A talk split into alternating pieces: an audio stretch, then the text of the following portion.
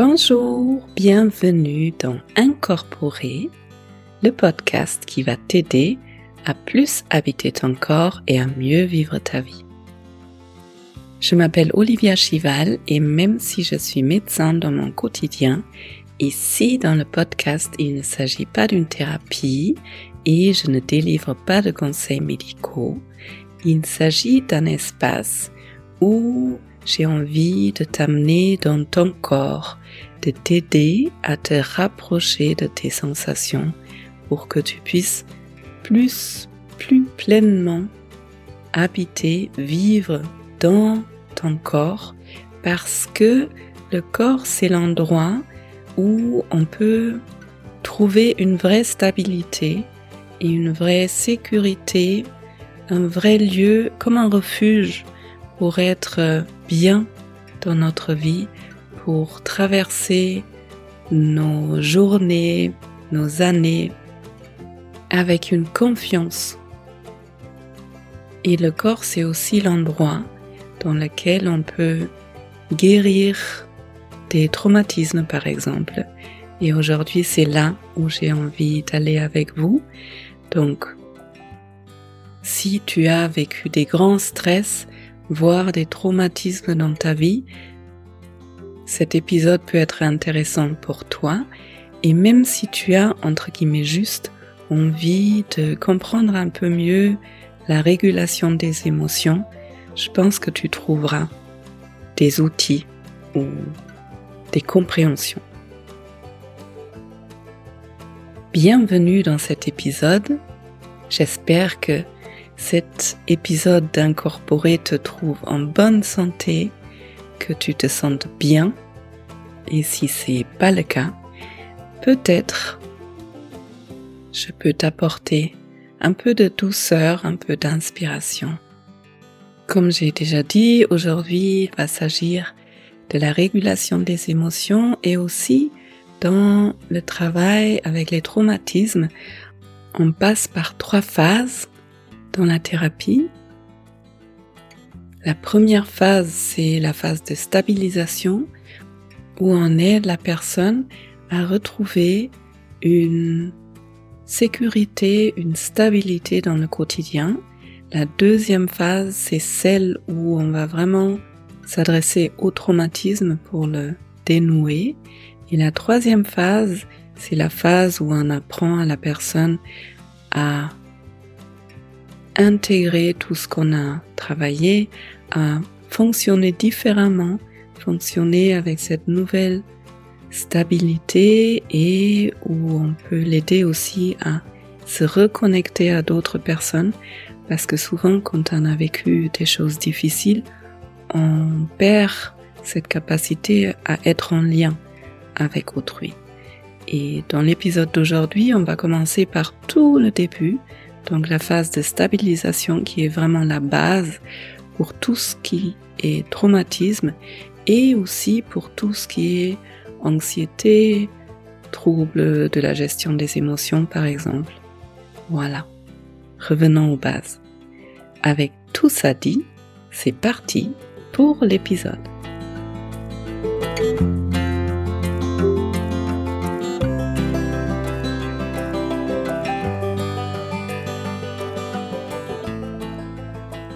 Quand j'ai vécu un événement très très difficile, voire traumatisant, alors je ne vais pas rentrer dans le détail de la définition du trauma.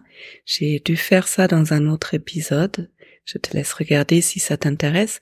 Mais en tout cas, si mon système nerveux est face à une situation qui le déborde complètement, le résultat, c'est que mon système nerveux ne peut pas intégrer les choses qui se passent, il se peut que mon système nerveux reste dérégulé et ça se montre sous une forme où je suis incapable de réguler mes émotions.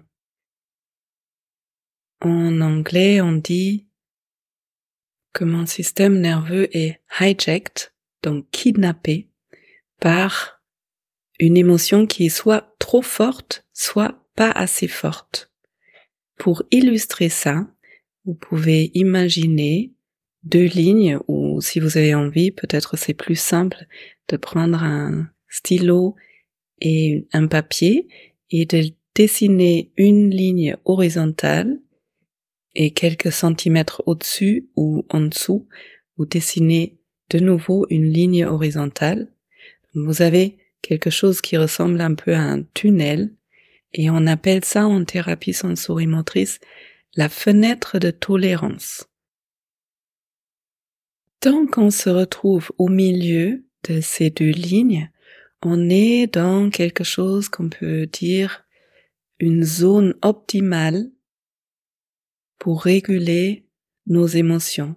Quand on est dans cette zone-là, par exemple, moi, là, je me retrouve dedans, je suis réveillée, et pas trop, et pas pas assez, et ce qui vient à moi, en termes de sensations, en termes d'informations du monde extérieur, mon système nerveux est tout à fait capable de le traiter, de le processer et d'intégrer.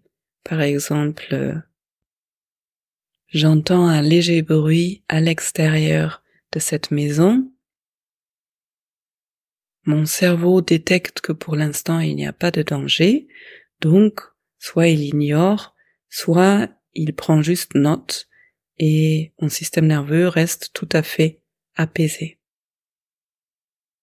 Pendant que je me retrouve au milieu de ces deux lignes, au milieu de la fenêtre, je me sens confortable et même les émotions qui arrivent, qui partent, je peux les gérer, je peux les traiter,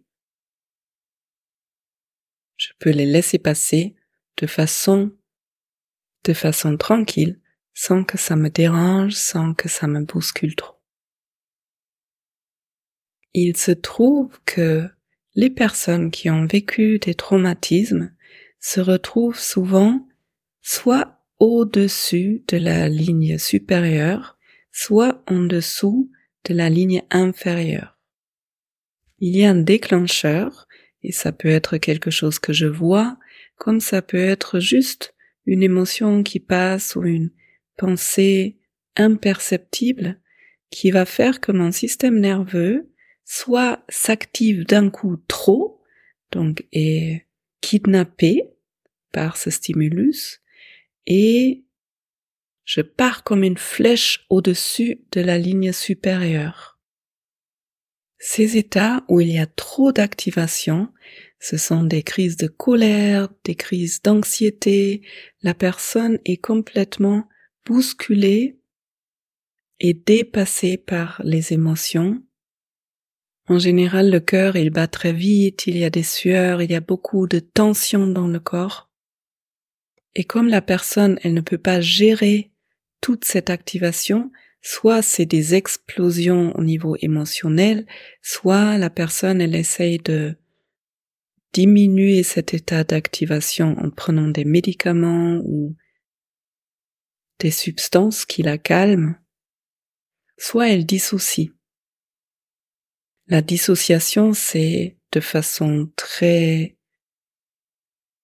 raccourcie une coupure de la réalité, une coupure de ce que je suis en train de vivre pour me mettre à l'abri, pour me protéger de ça, en quelque sorte. Donc ça, c'est quand mon système nerveux est trop activé, je pars vers le haut, au-dessus de la ligne supérieure, et ce qui peut arriver aussi, c'est que par un stimulus quelconque, mon système nerveux, il s'éteint. Je pars en dessous de la ligne inférieure. Il y a plus assez d'activation pour pouvoir intégrer les choses. Ça, c'est des états où tout ralentit, les pensées ralentissent, je n'arrive plus trop à réfléchir. Je me sens un peu comme si j'étais en train de m'endormir ou de disparaître. Je peux ressentir une sorte de lassitude et je sens plus grand chose dans le corps non plus. Dans les deux états, dans ces deux zones au-dessus et en dessous de la fenêtre, mon système nerveux ne peut plus intégrer les choses qui se passent.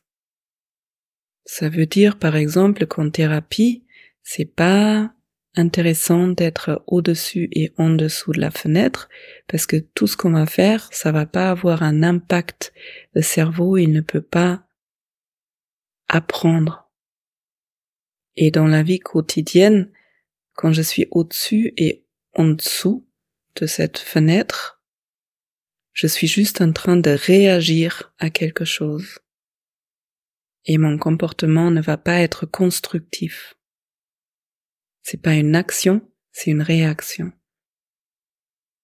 Au-dessus et en dessous, en quelque sorte, je ne suis plus maître de moi-même.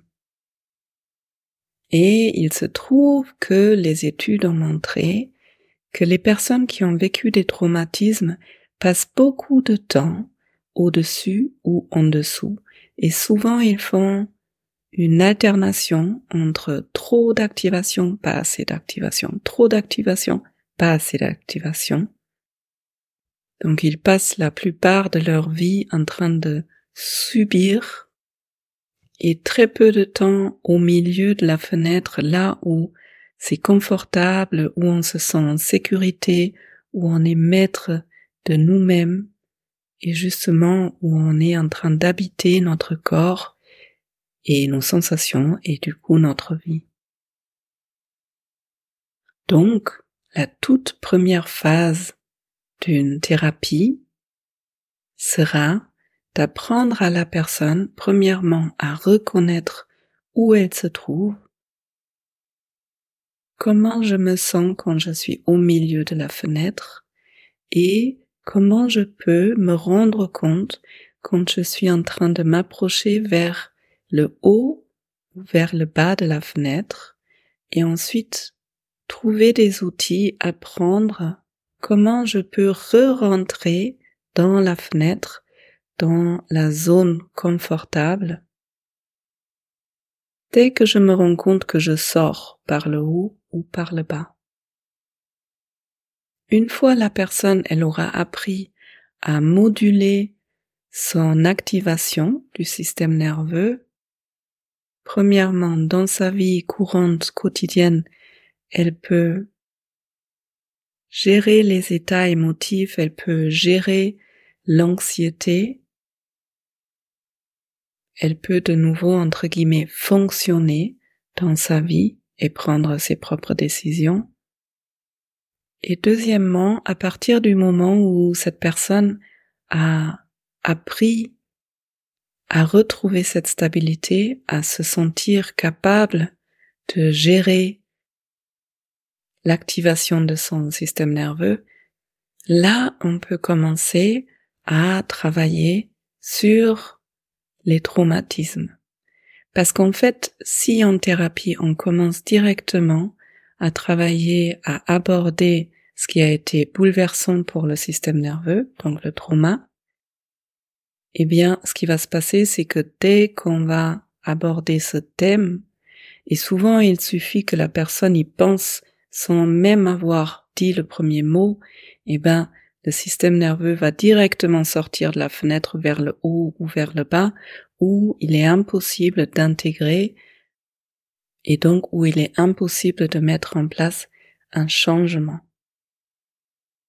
Ce qui se passe au niveau neurophysiologique, peut-être ça à encore mieux comprendre. Quand je pars vers le haut ou vers le bas, quand je sors de la fenêtre, c'est que l'amygdale, elle est trop activée. L'amygdale, c'est une structure dans le cerveau qui fonctionne comme une sonnette d'alarme. La sonnette chez les pompiers, par exemple. Quand elle pense qu'il y a du danger, elle sonne très très très fort. L'amygdale, c'est aussi le centre où sont traitées les émotions et les souvenirs. Donc l'amygdale, elle est trop activée et en même temps, le cortex préfrontal est sous-activé et comme déconnecté et le cortex préfrontal, c'est la partie du cerveau qui est récente et qui nous permet justement de réfléchir, d'analyser, ce pourquoi, quand on est en dehors de la fenêtre, en haut ou en bas, en général, on n'arrive plus à réfléchir, à penser. En haut, c'est que le corps il est trop activé et en même temps le centre pour la réflexion il est désactivé et en bas le corps il est pas assez activé, il est comme endormi et le centre pour réfléchir il est désactivé. Et donc pour résumer, la première phase de traitement c'est d'apprendre à rester au milieu de la fenêtre où mon amygdale se sent en sécurité et où mon corps fonctionne de façon habituelle avec juste la bonne activation pour traverser la vie la journée.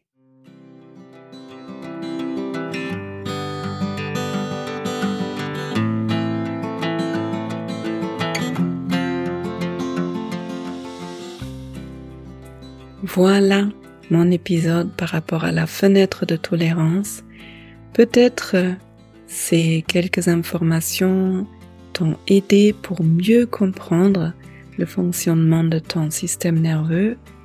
Peut-être ça t'aide aussi à mieux réguler tes émotions dans ton quotidien, peu importe si tu as vécu des traumatismes ou non.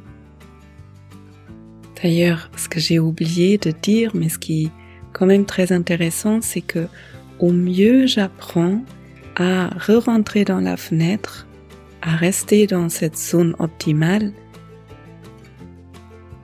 ma fenêtre elle va s'agrandir, les deux lignes vont s'écarter.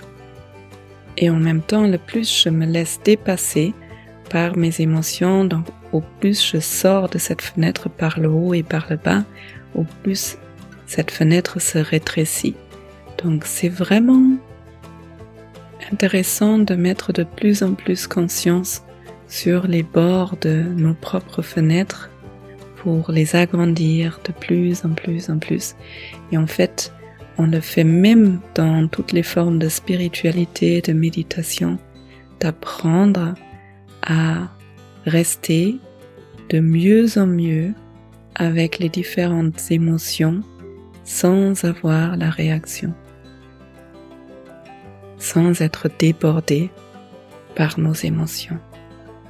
J'espère que cet épisode t'a plu.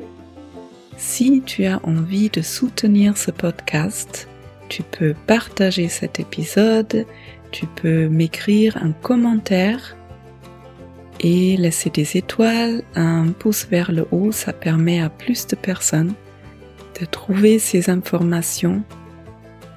Si tu as envie plus d'informations, tu peux me suivre sur Instagram par exemple et ou t'inscrire à la lettre d'Olivia, c'est ma newsletter qui sort une fois par mois, tous les premiers du mois, et dans laquelle cette année je présente des personnes qui m'ont influencé dans ma vie et qui ont influencé mon travail. Je te souhaite une belle journée, une bonne soirée je te souhaite d'être et de rester dans la zone optimale de la fenêtre de tolérance et je te dis à bientôt.